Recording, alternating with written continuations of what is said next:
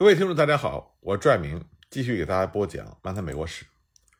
上次我们说到，普利茅斯定居点的居民，他们发现其他的皮毛交易者会和印第安人用枪支进行交易，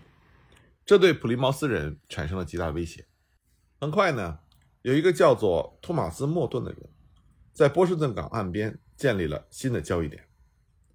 莫顿他在1576年。出生于德文郡的一个圣公会家庭，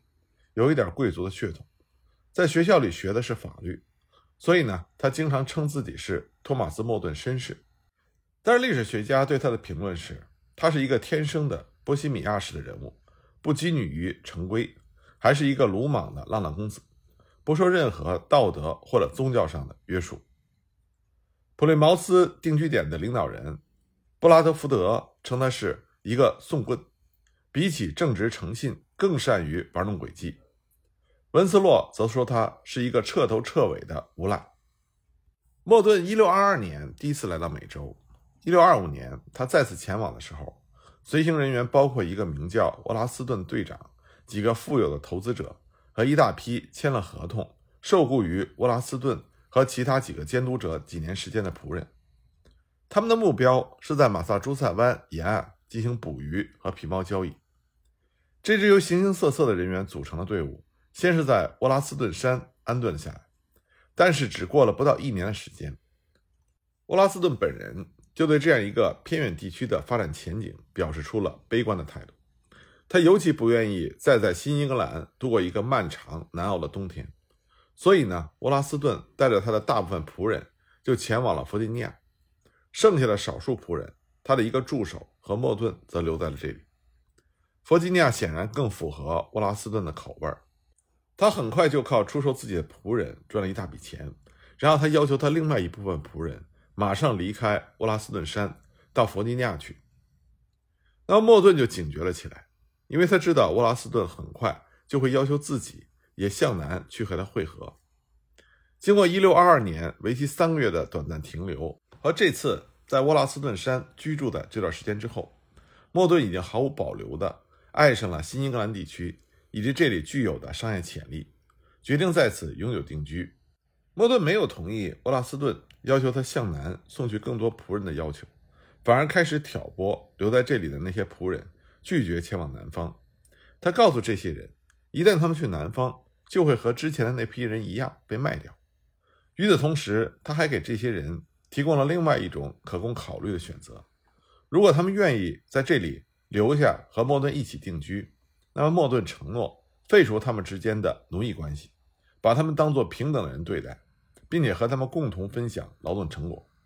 就这样，这些仆人们就赶走了沃拉斯顿的助手，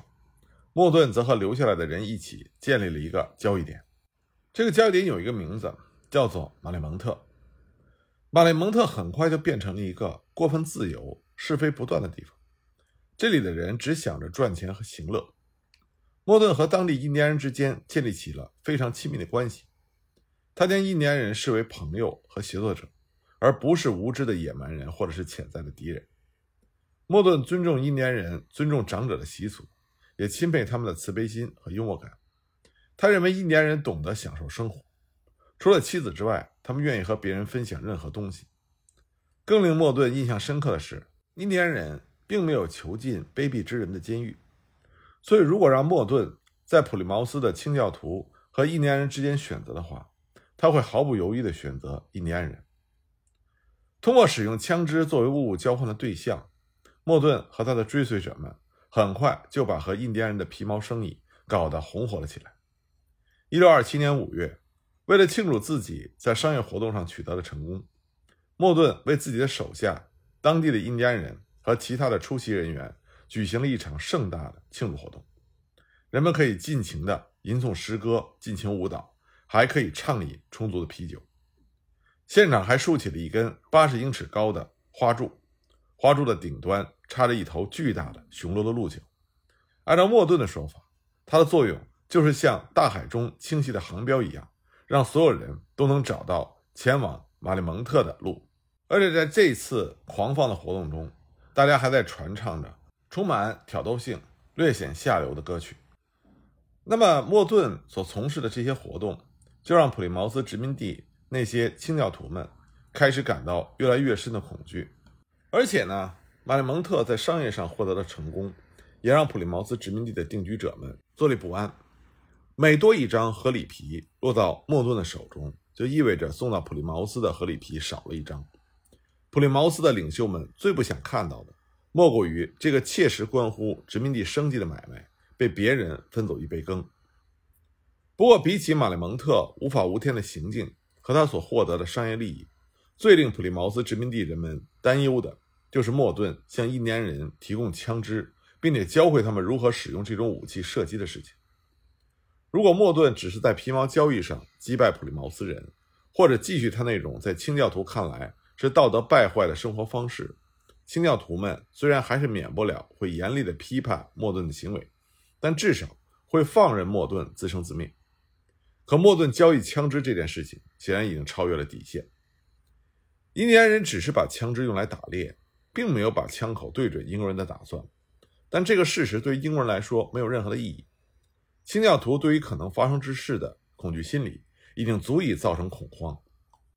布拉德福德就曾经写道：“说零散生活在海岸地区的定居者们，在没有任何自保能力的情况下，在树林中遇到举着枪的印第安人，那会感到多么的惊骇。”人们争论说，如果莫顿的交易不被阻止，印第安人持有武器的数量就会加速的增长。到了1628年初，所有的迹象都显示。这样的加速增长已经成为了现实。莫顿从英国订购了更多的商品。根据布拉德福德的说法，印第安人都疯狂地渴望枪支，甚至不惜用自己拥有的任何东西来交换。在他们眼里，原来的弓箭和枪支比起来根本不值一提。1628年春，波士顿港附近地区所有最能感受到莫顿威胁的小定居点的代表聚集在一起，商讨应对的策略。他们都知道自己没有能力。独自对抗莫顿，哪怕是他们联合起来，也不是莫顿的对手。所以他们决定转向普利茅斯寻求支持。普利茅斯是这个地区里人口最多、实力最雄厚的定居点，也是会因为莫顿的恶劣行径损失最多的地方。鉴于此，普利茅斯义无反顾地扛起了向莫顿宣战的大旗，并且选定了普斯韦申作为进攻的前线。感觉自己受到不公对待的小殖民地联合起来，给莫顿写了一封他们称之为充满朋友之情和邻里之爱的书信，请求莫顿停止和印第安人交易枪支。但是莫顿的回复是措辞严厉的斥责，他质问这些定居点有什么权利质疑他的活动，并且宣称不管别人有多少不满，他都将继续和印第安人交易枪支。仍然抱着莫顿最终会讲道理的希望而不肯放弃的各个定居点，又联合起来给莫顿写了第二封信，建议他对自己的行为有所节制，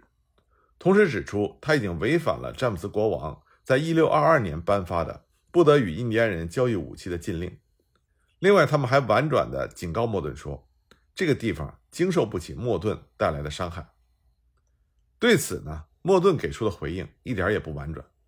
他公然宣称，国王已死，就算有什么不满，也都随他入土了。另外呢，莫顿也回敬了一个警告，说如果任何人想来骚扰他的话，那么他们就要当心了，因为他已经做好了准备。莫顿这样的傲慢无礼的态度，让各个定居点忍无可忍，最终他们决定依靠武力制服莫顿。每个定居点都出了资，组建了一项战斗基金。普利茅斯把这笔钱。给了迈尔斯·斯坦迪什和另外八个人组成的队伍添置了装备，派遣他们前去捉拿管制不善的罪魁祸首莫顿。关于接下来发生的事情，有很多种说法。莫顿自己的记录中充满着他标志性的自吹自擂。他说：“分离主义者嫉妒马里蒙特殖民地的兴旺发达和充满希望，尤其眼红这里的人们在合力皮毛交易上所获得的成功，所以他们才宣称。”他是一个野蛮的禽兽，还组织了一群人来抓他。莫顿轻蔑地描写了敌人派来的队伍，嘲笑说他们是新迦南的九个大人物，还称身材矮小的斯坦迪什为虾米队长。莫顿说，斯坦迪什和他的手下在韦萨克塞碰巧抓住他，那里距离马里蒙特还有大约一英里远。因为抓到了他们的头号目标莫顿，欣喜若狂的九个人开怀痛饮，狼吞虎咽。莫顿没有加入他们的庆祝活动，为的是保持警觉，有机会随时逃跑。当天夜里，共有六个人负责看守他，其中一个还和他躺在同一张床上。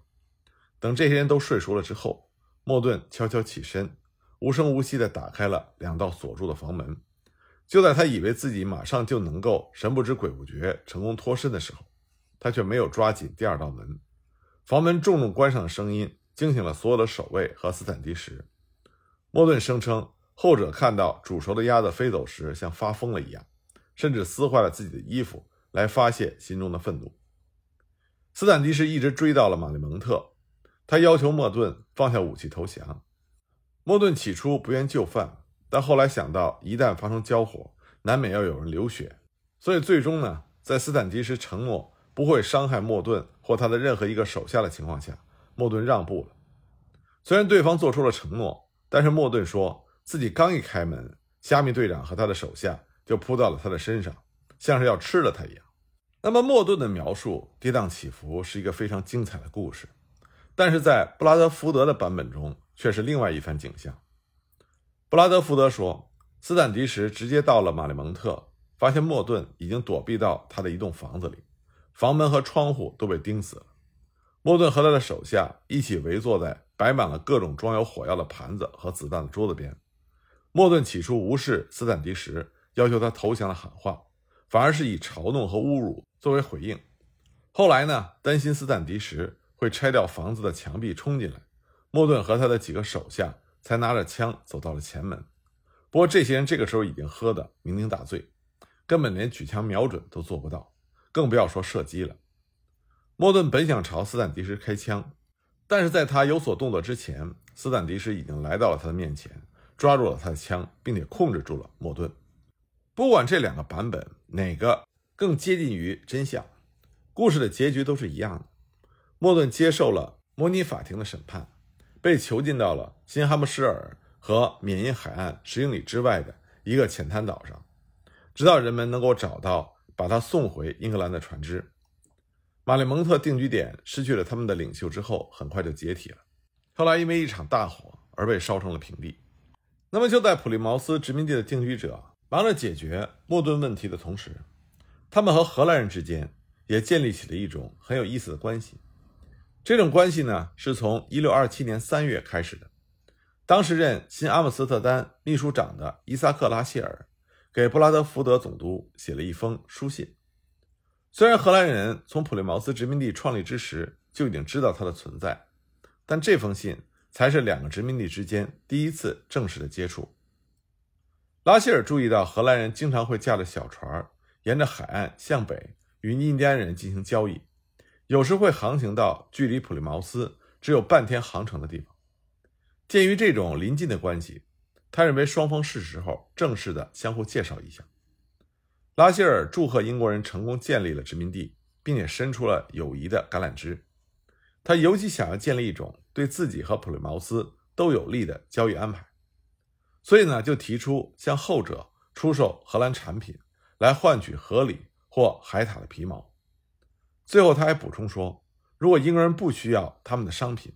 他们也愿意直接付钱购买皮毛和其他有用的东西。布拉德福德同样有理地回应了这封信件，确认了普利茅斯希望和荷兰人交易的意愿，但他同时也警告荷兰人必须停止与科德角西南部巴德兹湾和纳拉甘西特湾以内及周边地区的印第安人交易。他坚称英格兰已经宣布占有了这些地区，因此普利茅斯有权驱赶任何的闯入者。布拉德福德暗示，如果荷兰人不退出，自己有可能就会行使这样的权利。对此呢，拉希尔回复说，荷兰也对这些地方宣称了所有权，所以荷兰人会继续与任何愿意与他们交易的印第安人进行交易。不过，双方暂时都没有就这一个争议采取进一步的措施。反而顺利地开展起了两个殖民地之间的贸易。一六二七年十月，拉希尔就访问了普利茅斯，他给殖民地的定居者带来了各种商品，包括烟草、三种不同颜色的布料和砂糖。不过，他带来的最重要的东西要数是贝壳珠。普利茅斯的定居者们此时还不怎么了解贝壳珠在与印第安人交易中占据的重要位置，所以呢，他们聚精会神地听着拉希尔向他们介绍这种东西是多么的有销路，又是如何帮助荷兰人获得了大量皮毛的。那么，拉希尔几乎是不加掩饰的奉劝普利茅斯人将交易的注意力转向东北部地区。放弃荷兰人交易最活跃的西南部地区。他说：“如果英国人有了贝壳珠，他们在缅因和肯纳贝克河流域的皮毛交易肯定会大有发展。”被说服的普利茅斯殖民地的领袖们最终购买了价值五十英镑的贝壳珠。购买贝壳珠和将交易重点转移到缅因这两项措施，完美的契合了普利茅斯打算发展壮大其皮毛交易活动的计划。温斯洛在1625年前往缅因的成功的航行，收获了价值700英镑的合理皮毛。之后又有其他人也前往了附近的地区。为了让该地区的皮毛交易扎根立足，普利茅斯人在1628年申请到了肯纳贝克河沿岸地区的土地使用许可。当年他们就在那里建立了交易点，并且储存了充足的布料、毯子、玉米等食物。以及其他印第安人愿意用皮毛来换取的货物。不过令他们失望的是，贝壳珠在那里并没有像拉希尔所说的那么有销路。来交易点进行交易的来自内陆地区的印第安人并不熟悉贝壳珠这种东西，所以一开始并不愿意接受。不过仅过了不到两年的时间，他们就从不愿意变成了渴望交换贝壳珠了。布拉德福德注意到，从那时起，印第安人要多少贝壳珠？都觉得不够。获得贝壳珠和增加在缅因的贸易活动的过程，与普利茅斯殖民地进行彻底的经济支柱的重构过程是同时发生的。1628年，包括布拉德福德、温斯洛和斯坦提什在内的定居者群体的八位领袖决定承担清偿殖民地对商人和投机者公司的一千八百英镑欠款的责任，从而获得为期六年。在本地区进行皮毛交易的专营权。那么，曾经在普利茅斯殖民地担任副总督的艾萨克·阿勒顿，作为殖民地在伦敦的最主要的销售代理。那么，这八名领袖打算每年稳定出口相当数量的皮毛，这样的话，这笔债务一定很快就能还上。他们迎来了一个相当不错的开局，仅第一年就向英国运回了价值七百英镑的合理皮毛。那么这些领袖在缅因的投入，到了一六二九年又增加了。这次呢，他们是和阿拉顿从英国带来的投资者们合作，建立了新的皮毛交易点。这个时候前景看上去非常的美好。凭着玉米的大丰收，再加上贝壳珠的流行和其他稳定的从英格兰运来的货物，普利茅斯拥有了扩大皮毛交易的资本。到了17世纪30年代初，所有的迹象似乎都表明。殖民地皮毛交易的成功还将延续下去，可是仅仅过了不到十年，这项交易就彻底消失了。那么为什么会这样呢？我们下一集再继续给大家讲。